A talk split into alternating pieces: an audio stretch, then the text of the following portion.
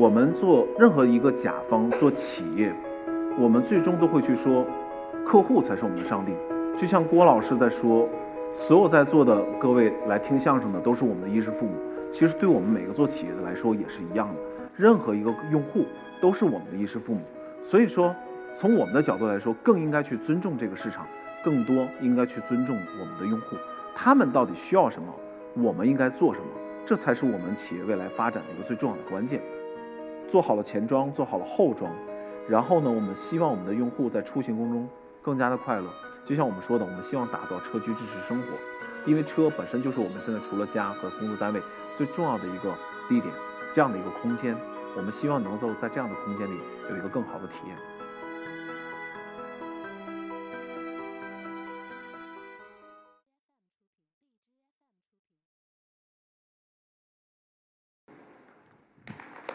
嗯，非常呃开心，就是有一刻给我们这样的一个机会，在这里跟大家分享我们的一些故事，分享我们的经验。我们今天主题的演讲是 AF 能后装市场，然后智慧出行从现在到未来。然后我们看到近几年关于创业公司，然后关于很多科技公司不断的起来，我们看到很多一些新的一些科技、新的一些产品出来，我们其实心里都觉得嗯好厉害，我们国家越来越强大，我们的技术越来越好。但是我们听到最多的几个词。情怀、执着、热血，很多公司都是这样子，而且我们看到很多的创始人也是这样子，给我们这样的鼓励。然后，但是我们会发现，很多企业、很多创业公司最后没了。但是我们忽略了一个问题：你有情怀、有执着，但是你最重要的是你是否尊重市场，你是否尊重用户？因为我们做任何一个甲方做企业。我们最终都会去说，客户才是我们的上帝。就像郭老师在说，所有在座的各位来听相声的都是我们的衣食父母。其实对我们每个做企业的来说也是一样的，任何一个用户都是我们的衣食父母。所以说，从我们的角度来说，更应该去尊重这个市场，更多应该去尊重我们的用户，他们到底需要什么，我们应该做什么，这才是我们企业未来发展的一个最重要的关键。我其实也看到过很多的一些老师。一些教授，他们有特别厉害的专利，他们拿到专利不计其数，然后都在库里放着。但是他们又跟我说，我这个专利能干嘛？不知道。我能做什么样的产品？不知道。而且你能看到很多的创业公司，它有技术也出来了，做了一个什么样的产品？但是这个产品出来了吗？没有。为什么？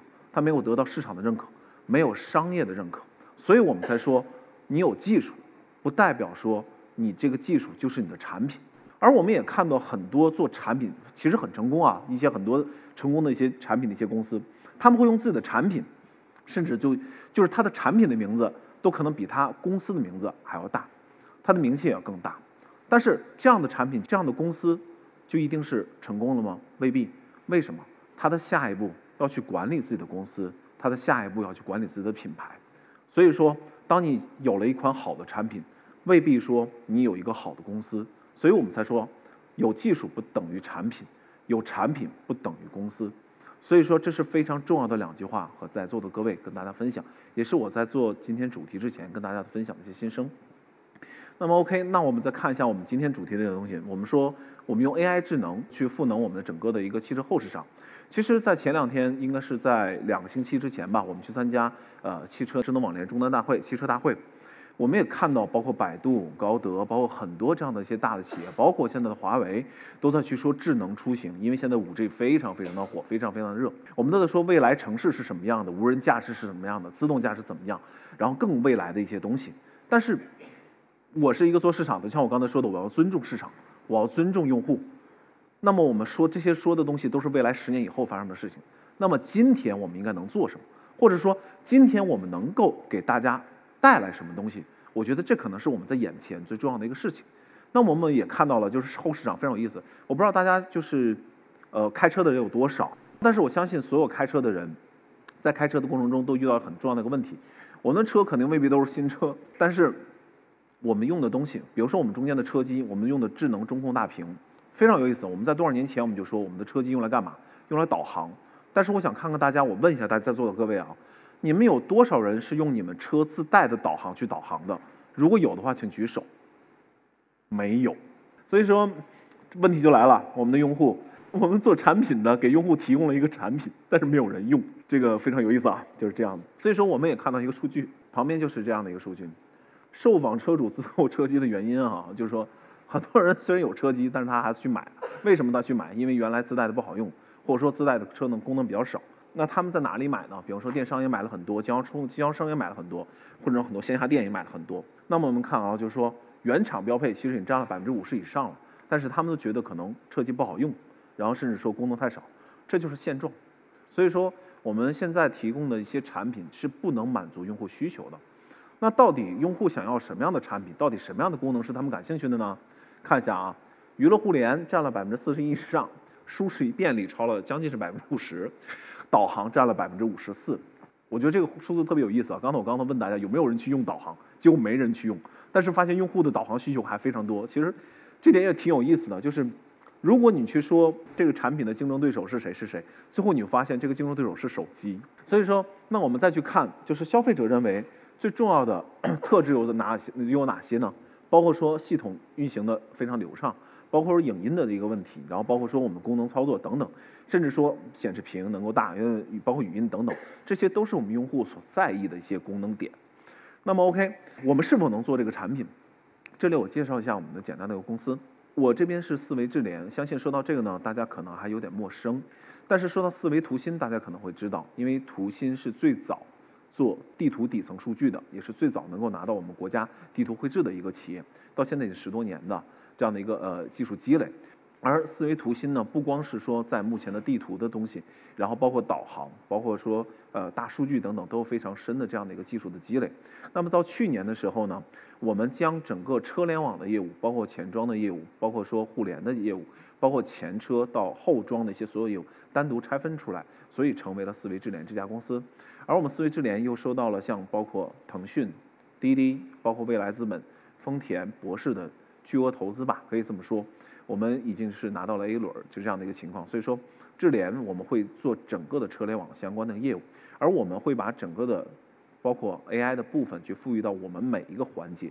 所以说，这是我们公司在整个汽车行业里面所做的一个优势，也是我们所具备的一个更好的这样的一个技术性领先的一个地方。那么，我们怎么去在这款产品，像我说的，无论是说为用户满足。还是说尊重用户，还是说怎么解决问题？我们是怎么做的呢？就像我刚才说到了，公司其实有很多的这样的一个技术经验，包括大家从大数据到整个云平台，再到我们钱庄领域，而且我们还有自己的芯片的一个公司，我们可以做自己的芯片。所以说我们从云端去协同，首先让我们的音质有提升。这个数据呢，其实嗯想跟大家分享一下，就是呃除了我们刚才说的导航，那如果大家不用导航，其实我相信每个开车的人都会去听歌。因为在出行的过程中，你一定会听东西的，无论是电台，还是 CD，甚至包括现在用手机手机去蓝牙去连接，甚至包括现在很多的 APP，我们都会去用。所以说，在出行的过程中，听的东西是最多的。但是我们也知道，很多车，如果你去改装，比如说你装个喇叭，或者说你去做其他改装，是需要很多经费的，对不对？肯定是这样。所以我们希望通过你只换一个基础的车机，就能够提升你的品质音质。所以说，在这个过程中，我们增加了 DSP 的那个芯片。包括说我们加入了喜马拉雅，包括是腾讯，更好的这样的一个音质的一个呃内容提供商。同时我们还增加了三十六段的均衡均衡的那个调教，让你的整个的声音，让你的音质做得更加的流畅，做得更加的饱满。大家可以看一下。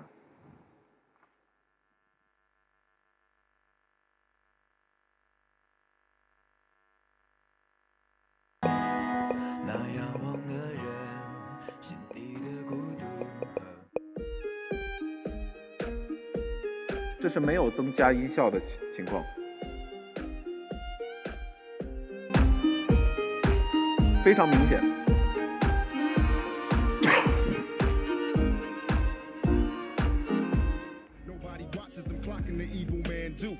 在说唱音乐的情况下。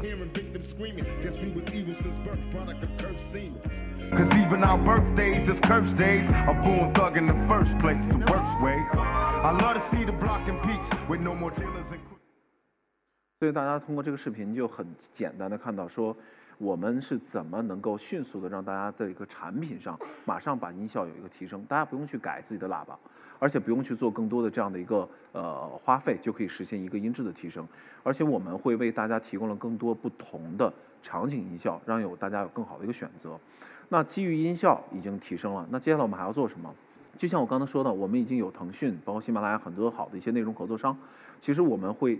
更多的一件事情就是，我们经常可能有自己的手机，有自己的账号，有这包括你的腾讯的，可能喜马拉雅的或者等等。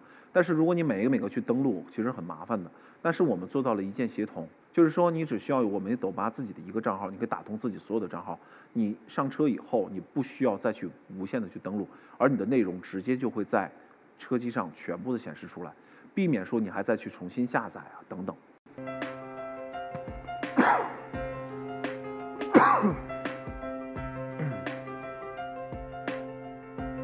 通过一个账号就可以看到，说把所有其他账号打通，然后内容都是同步的，是一样的。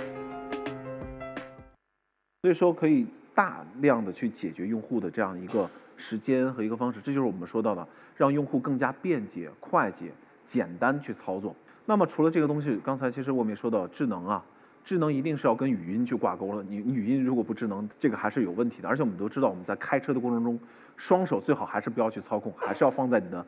方向盘上，这样才能更加的安全。所以说，在车载的过程中，用语音的交互是更加的重要，而且这样的一个方式也更加的便捷。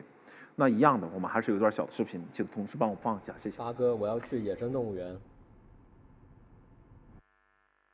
三 D 模式，二 D 模式，车头朝上，放大地图，放大地图，缩小地图，缩小地图，黑夜模式，白天模式，高速优先，躲避拥堵。查看全程，还有多久？距离目的地还有十六点九公里，大约三十一分钟。继续导航。收到。好，大家看到刚才那张啊，刚才那段视频，也许可能大家不大了解语音的这一块儿，其实我相信每一个做做 AI 的都能明白，就是在语音的过程中最难的就是连续对话以及快速打断这两个功能，其实是在。语音的智能里面是非常重要的两点，因为我们现在在很多技术上是很难做到这个，但是我们现在已经可以做到这样快速的去去和我们的车机去对话，然后实现相关的功能。我们甚至把这段视频叫做一个暴力语音对话，就是这样的一个过程。而且我们也会在更好的在车载领域里面能够做更精准的对话，然后让你的对话更加清晰，然后识别也会更加方便。那么大家看一下这张图，就是说我们其实，在九月十七号，呃，思维图新我们在上海其实还做了我们整个的一个 UJ 大会。当时我们发布了我们雅典娜的 OS 系统，而且我们是一个二点零的系统。这个系统是一个什么呢？其实，呃，如果通俗来讲的话，大家肯定会知道华为之前推出的鸿蒙系统。其实这个跟那个有点像，但是我们更加专注于车载领域，因为通过我们这样的一个系统，可以去结合整个的云端，结合我们整个的大数据，包括我们的算法。甚至包括我们前装的导航，整个所有的这种功能全部进来，能够在车载领域为所有的，包括说主机厂，然后包括说我们其他内容合作伙伴，包括说我们后装等等里面，其实都能做一个更好的一个平台支持，它可以整合更多的内容，整合更多的功能，让大家更加放心，然后更加便捷的去去开发更好的一些操作。所以说，基于这样的一个功能，比如说在我们的抖吧音乐车机的情况下，我们也是搭载这样的一个系统。那么刚才也说到了，很多用户总觉得。有卡顿，对不对？就说车机有卡顿，那没关系。我们下面再看一段视频。启动。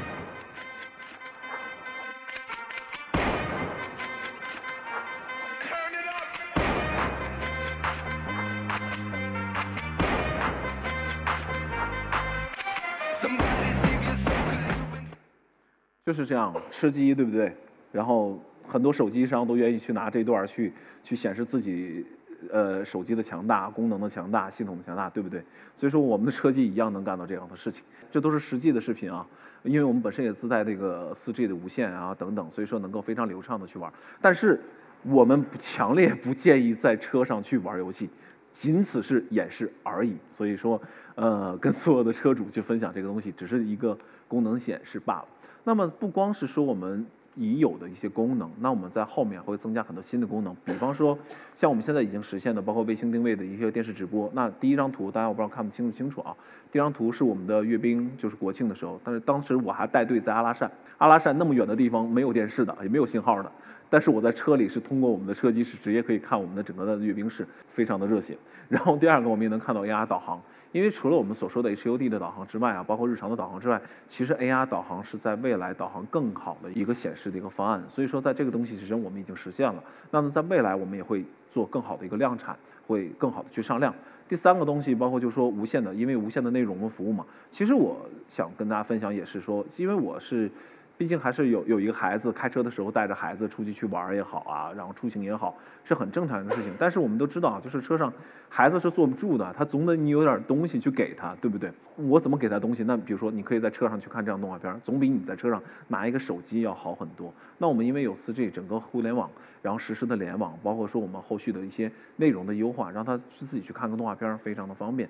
那么最后一个东西包括三六零的这样的一个辅助的 AR 泊车，因为我们现在很多车辆都是这种三十三六零的。一个环视能看到自己的车辆的周边，但是我们还增加了 AR 技术。那么这个在不久的将来，我们也会逐渐的去把它量产，然后去实现它更好的这样的一个功能。所以说，这是我们在 AI 领域里面，通过说云端，通过硬件，通过软件，通过内容的整合，不断的运营才能实现的一个效果，而不是说大家，哎，你看到好像就是一个大屏，就是一个导航，其实远远不是。如果说让我们去说的话，那它的变革是什么？也许我们今天拿的都是手机，在十年前，在二十年前，我们拿的是什么？拿的是大哥大，在之前我们拿的是诺基亚，所以说都是手机。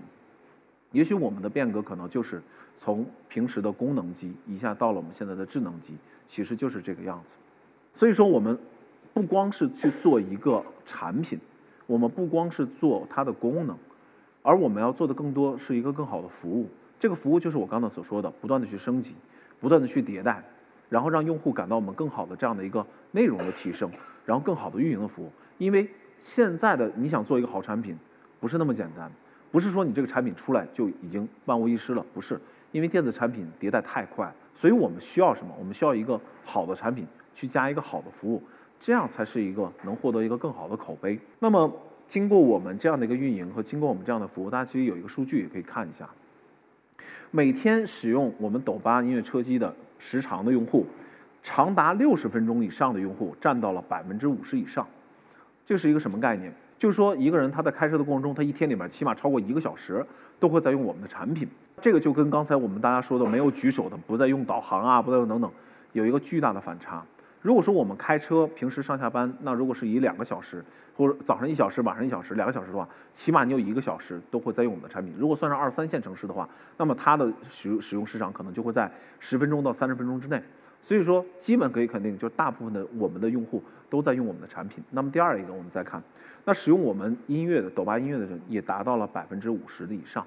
所以说，大家在出行中用娱乐的功能啊，包括这种听听的一些功能里面，用的是非常多的。所以说，在这个过程中，我们希望以智能网联终端为核心，我们不断的去提高我们的功能，让大家在出行中更好的娱乐体验，这才是我们的目的。这就是我说的，要尊重市场，尊重用户，不是说在未来，可能十年我们才说到的一个未来城市啊，或者说智能出行，我们希望你在现在就能快乐的去体验，有一个快乐的出行。那么也反过来，为什么我们要去做后装？就是因为我们本身是在做前装，我们本身有很多的主机厂的客户，我们有很多的一些大的数据的平台。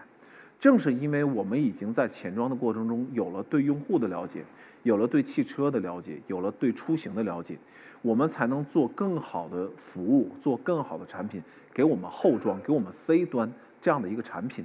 反过来来说，我们做了 C 端以后。